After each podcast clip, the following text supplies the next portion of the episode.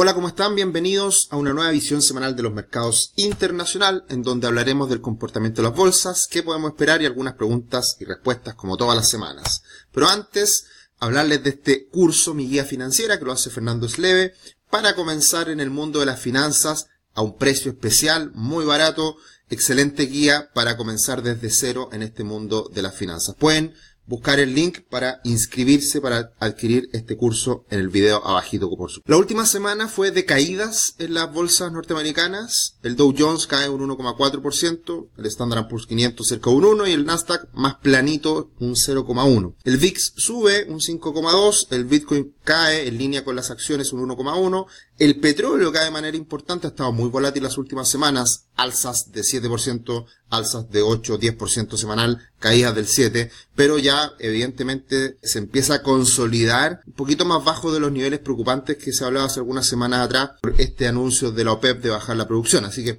está más tranquilo el petróleo y eso es bueno para la inflación como lo hemos dicho constantemente. El oro sube un 1,3 y el cobre se mantiene estable la última semana. La última semana fue bastante movida nuevamente por la temporada de resultados. Como se fijan en el tablero multicolor, destaca Apple que entregó sus resultados y subió a lo largo de la semana, unos resultados muy robustos y que ayudó a que la semana terminara algo mejor para la bolsa norteamericana. Eh, pero tenemos evidentemente muchos colores por la temporada que sigue en marcha y evidentemente destacan algunos sectores como por ejemplo el sector energía, lo destacamos habitualmente precisamente en función de estos cambios del petróleo. Muy rojo el sector de energía al costado derecho en la mitad. Eh, ahí podemos ver las caídas asociadas al petróleo. Así que una semana aún eh, muy, muy, muy multicolor por el hecho de que estamos todavía en temporada de resultados y una semana que estuvo muy noticiosa. La iniciamos con este rescate de JP Morgan al First Republic Bank, que era algo que se venía escuchando hace rato, con mucho ruido, estaba en problemas la, este banco y finalmente eh, JP Morgan sale a rescatar y se queda con la cartera de, de clientes y, y básicamente eh, son acuerdos que se logran en situaciones difíciles para de esa manera calmar los ánimos. Después, a lo largo de la semana, hablaba Jerome Powell, eh, precisamente después de la decisión de tasas, se suben las tasas en 25 puntos como se esperaba, y Jerome Powell como suele ocurrir, eh, muy mal comunicacionalmente y, final, y, al final la bolsa termina cayendo eh, sin creerle mucho lo que, lo que nos dice Jerome Powell. Vamos a tener un poquito en eso más adelante y declaraciones muy ambiguas, muy, muy difíciles de leer, la verdad. De hecho, se contradice o, o la verdad que eh, llama la atención el que dijera que ya lo peor había pasado de esta crisis bancaria que ya se habían rescatado estos bancos, había logrado buenos acuerdos y finalmente estaba todo quedando un poco atrás. Y al día siguiente nace un nuevo banco en problemas, nace un nuevo banco con caídas brutales en bolsa y, y sigue el problema de las quiebras que evidentemente es muy difícil de saber cuando las quiebras vienen muchas veces por crisis de confianza y esa confianza no se logra restablecer después de un buen tiempo. Entonces, eh, bueno, hay algunas cosas que son criticables, por supuesto, de las declaraciones de Jerome Powell y precisamente fue eh, momentos muy turbulentos a lo largo de la semana a partir de estas situaciones. Y hacia el final de, los días de esta última semana entrega resultados Apple, que fueron muy buenos, sigue creciendo mucho esta empresa, sigue generando mucha plata principalmente, el crecimiento ya está bastante consolidado, pero, pero es una empresa muy rentable y que suele superar las expectativas del mercado en su entrega de resultados. Y el día viernes el dato de empleo que sigue saliendo robusto, sigue saliendo mejor de lo esperado y, sigue el mercado laboral norteamericano eh, en buen pie, a pesar de todas las dificultades que eh, estamos viendo semana a semana con las noticias económicas y con muchas señales de, de preocupación respecto al futuro. Así que una semana extremadamente movida, una semana extremadamente noticiosa y acá podemos ver las noticias principales, cómo quedaron a lo largo de esta semana. Se aumenta la tasa de interés por parte de la Reserva Federal, vemos los ICM manufactureros de servicios que quedan más o menos dentro de lo esperado y tenemos este dato de empleo que es muy positivo, muy robusto y lo que uno podría pensar con este dato de empleo es que, bueno, en realidad la Reserva Federal tiene razón. Sube las tasas, está preocupado la inflación, la inflación no va a caer tan rápidamente y por lo tanto a preocuparse. Pero el mercado está leyendo otra cosa. A pesar de estos buenos datos de empleo, la tasa se fue al 3,4%, increíble. Lo que el mercado está leyendo es lo que nos dice Jerome Powell en cada declaración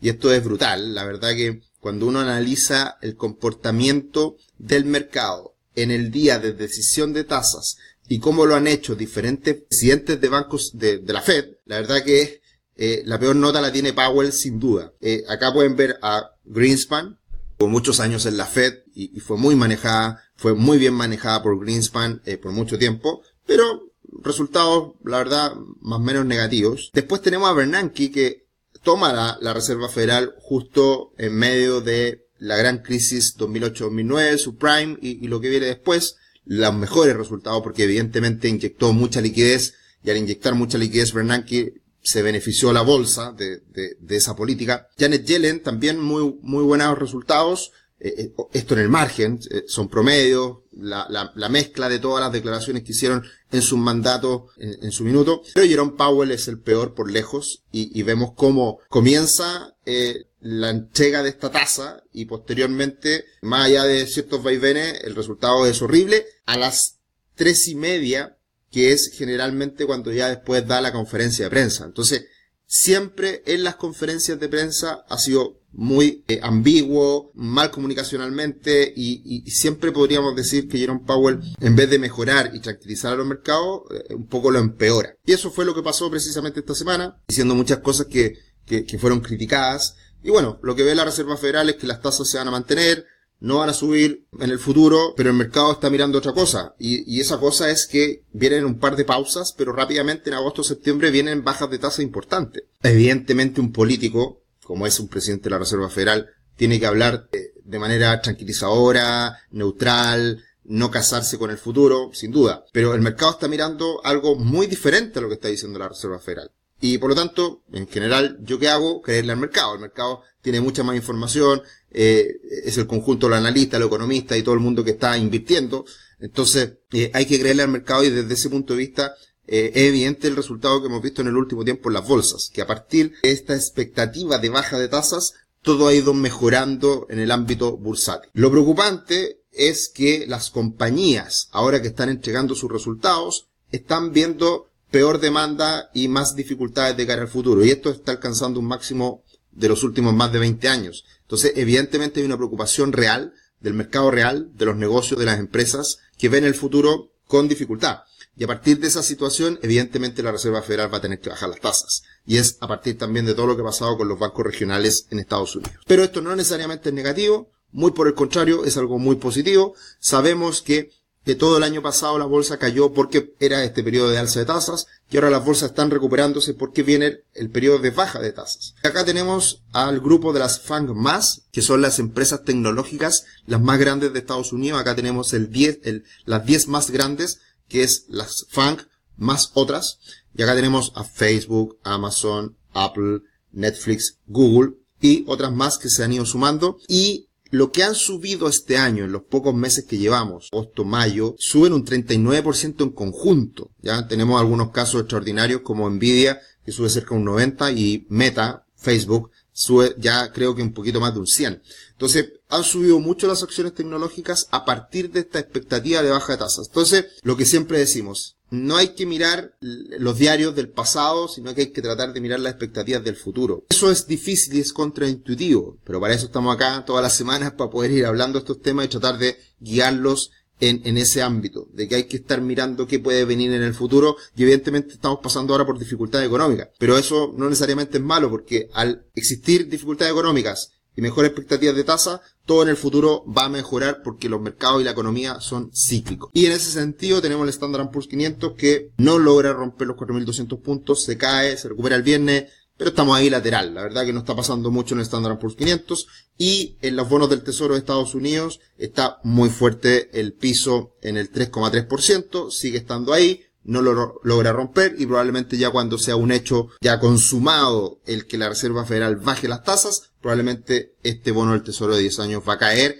y eso debiera seguir siendo muy positivo además para la bolsa. Tu futuro comienza hoy, conoce la primera plataforma de planificación financiera de Chile, crea tu cuenta gratis, se suman día a día muchas personas, así que estamos felices de poder seguir sumando gente a esta plataforma, que la utilicen, que la aprovechen, que vean sus finanzas en este dashboard y además te obtengan una gift card para comprar cursos con 25 mil pesos absolutamente gratis. Así que aprovechenlo, sigan sumándose a la comunidad y seguiremos en el futuro entregando más novedades respecto a cómo mejorar tu futuro financiero. ¿Qué podemos esperar de cara a la próxima semana? Sin duda ahora ya dejamos atrás la Reserva Federal y miramos las cifras, y la cifra más importante es el IPC, la inflación, que se espera se mantenga en el 5% en los últimos 12 meses. Se espera una inflación del 0,4, así que eh, hay un poquito de margen para que salga buenas noticias, esperemos que así sea. Si es que sube un poquito menos del 0,4 la inflación del último mes, podría caer un poco más esta inflación en los últimos 12 meses y eso es lo que todos queremos. Em, el Fear and Grid hasta está ya ahora más al lado positivo, por lo tanto esto hay que tener cuidado respecto a la bolsa porque sin duda si está el mercado muy optimista ya está pasando un poco el periodo de, recuperación y podrían venir correcciones, que es un poco lo que hemos venido planteando en las últimas semanas porque estamos en el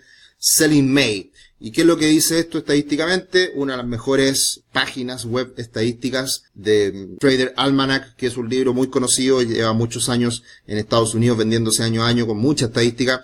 Acá uno de sus fundadores eh, habla semana a semana y entrega datos muy importantes. Si uno hubiese invertido desde el año 1950 al 2022, solo entre los meses noviembre-abril, el retorno anualizado de un 7,3 cuando del periodo mayo-octubre es solamente un 0,8. En términos concretos, si uno hubiese invertido 10 mil dólares el año 1950, hoy día tendría más de un millón cien mil dólares. Así que la estadística es brutal comparado con lo que vendría siendo eh, el retorno en los otros meses del año que estamos ahora precisamente. Y si miramos en términos gráficos, promedio, lo que ha pasado en diferentes épocas, acá tenemos eh, el periodo 1901-1949, periodo 1968-2022, periodo 1950-2022. La estadística es muy parecida y tenemos que el grueso de la lateralización precisamente ocurre en los meses de verano en Estados Unidos. Así que estamos en eso y hay que tener cuidado que probablemente el mercado se va a dar varias vueltas y no va a pasar mucho en el corto plazo.